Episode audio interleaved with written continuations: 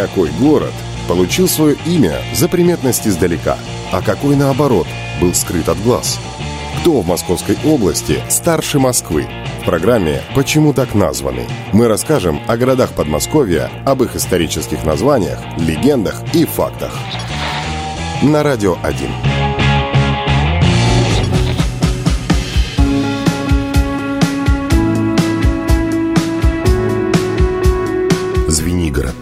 Один из старейших городов Московской области.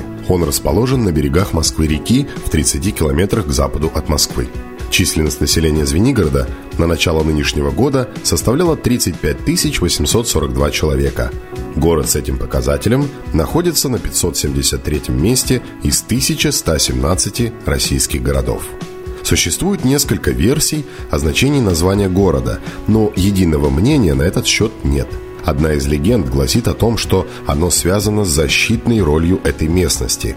Когда дежурные воины на сторожевых башнях обнаруживали приближение врагов, они начинали звонить во все колокола, предупреждая население о наступлении противника. Также есть предположение, что происхождение названия связано со звонкими переливами текущей речной воды –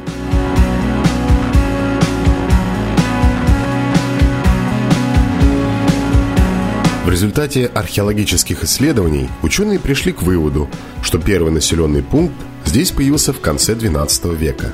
Многие известные историки придерживаются мнения, что основателем Звенигорода был князь Юрий Долгорукий. Стратегическое расположение города к западу от современной столицы определило его роль главного сторожа Московского края. Однако существует мнение, что Звенигород в XII веке был северо-восточным форпостом Черниговского княжества – Впервые Звенигород упоминается лишь в духовной грамоте завещаний московского князя Ивана Калиты в 1339 году. Согласно документу, Калита передал город в наследство своему сыну Ивану. Так город стал центром Звенигородского удельного княжества Ивана Ивановича Калиты. Однако первые звенигородские князья жили в Москве, а в пределах княжества они возводили опорные пункты, держали дружину и сборщиков дани – в летописях первые сведения о Звенигороде датируются 1382 годом. А через семь лет после смерти Дмитрия Донского Звенигородское удельное княжество досталось, согласно завещанию, его второму сыну Юрию Дмитриевичу, который превратил Звенигород в подлинную столицу своих владений и жил здесь почти постоянно до 1425 года. В годы правления Юрия Дмитриевича город пережил пору расцвета.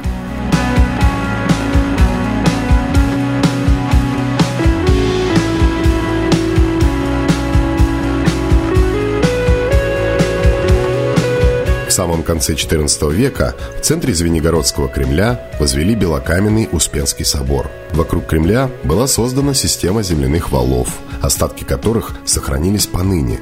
По их гребню шла высокая деревянная стена с башнями.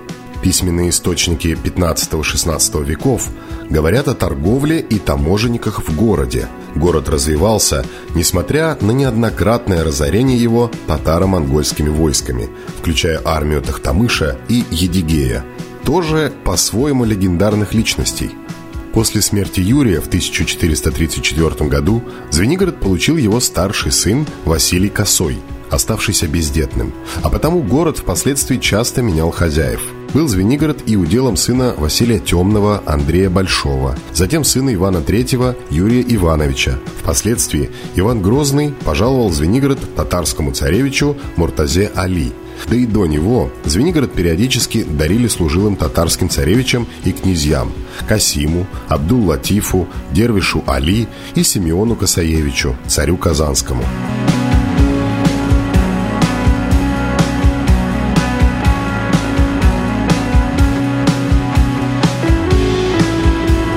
В XVI веке Звенигород потерял военно-политическую значимость, поскольку границы страны простирались.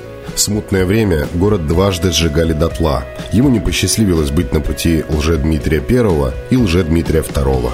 В 1654 году Звенигород, обнесенный каменными стенами, был объявлен крепостью. В ту пору основное население Звенигорода жило на посадах. Нижний Посад или Вознесенская Слобода протянулась вдоль Большой Московской дороги. По переписи 1678 года, проведенной при Федоре III, здесь было 28 дворов, в которых жили 135 жителей. Верхний Посад или Рождественская Слобода насчитывали 26 дворов и сотню с небольшим жителей.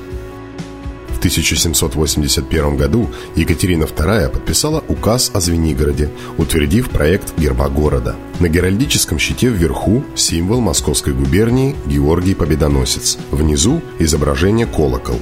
Еще через три года был утвержден план генеральной застройки города – 1812 году Звенигород оказался на пути армии Наполеона к Москве. В окрестностях города произошло Звенигородское дело – сражение между небольшим российским отрядом, занявшим позицию у стен Савино-Сторожевского монастыря и армейским корпусом армии Наполеона. Российский отряд, задержав на весь день наступления французов, отступил к Москве. Во время оккупации Звенигорода французами в звенигородских деревнях действовали партизаны. Отличилось конное подразделение майора Фиглева, состоящее из ополченцев и казаков, разбившее отряды французов, взявшее много пленных и освободившее город. После великих реформ мануфактуры в помещичьих усадьбах пришли в упадок. Земледелие в уезде было заброшено из-за плохого качества земли. Развивались садоводство и кустарные промыслы, прежде всего вязание, а затем изготовление мебели, игрушек и прочего.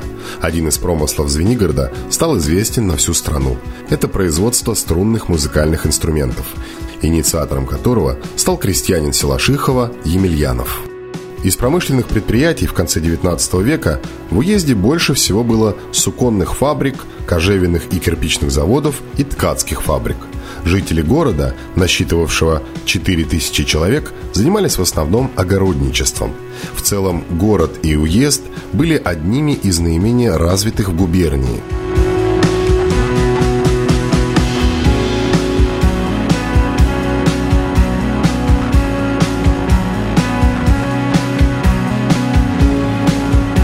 Большевики захватили власть в Звенигороде 16 ноября 1917 года. Отряд красноармейцев рабочих и солдат из Павловской Слободы без сопротивления вошел в город и занял административные здания, почту и телеграф.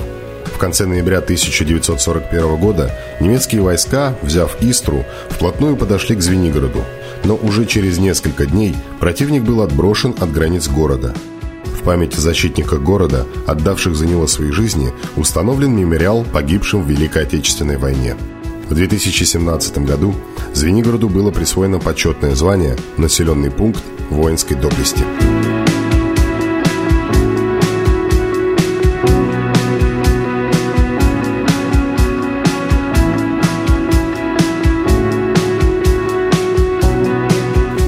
Достопримечательность Звенигорода сегодня – это природа. Его окрестности, в которых расположены многочисленные санатории и дома отдыха. Его даже называют «русской Швейцарией». Здесь лечат заболевания сердечно-сосудистой, дыхательной, нервной, мочеполовой систем, опорно-двигательного аппарата, органов пищеварения, проходят реабилитацию после травм, курс больнеотерапии и многое другое – Живописные окрестности Звенигорода всегда притягивали к себе творческих людей. В разное время здесь жили и творили художник Исаак Левитан, писатели Антон Чехов и Михаил Пришвин.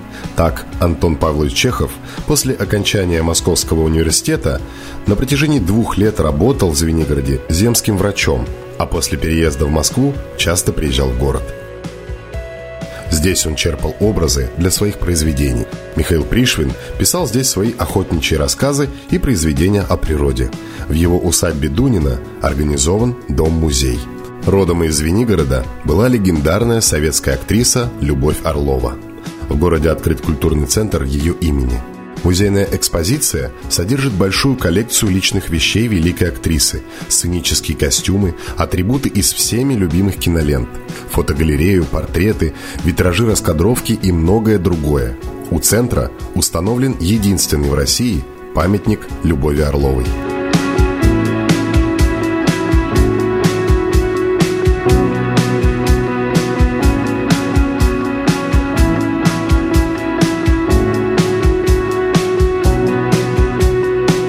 2013 году в Звенигороде был открыт музей русского десерта.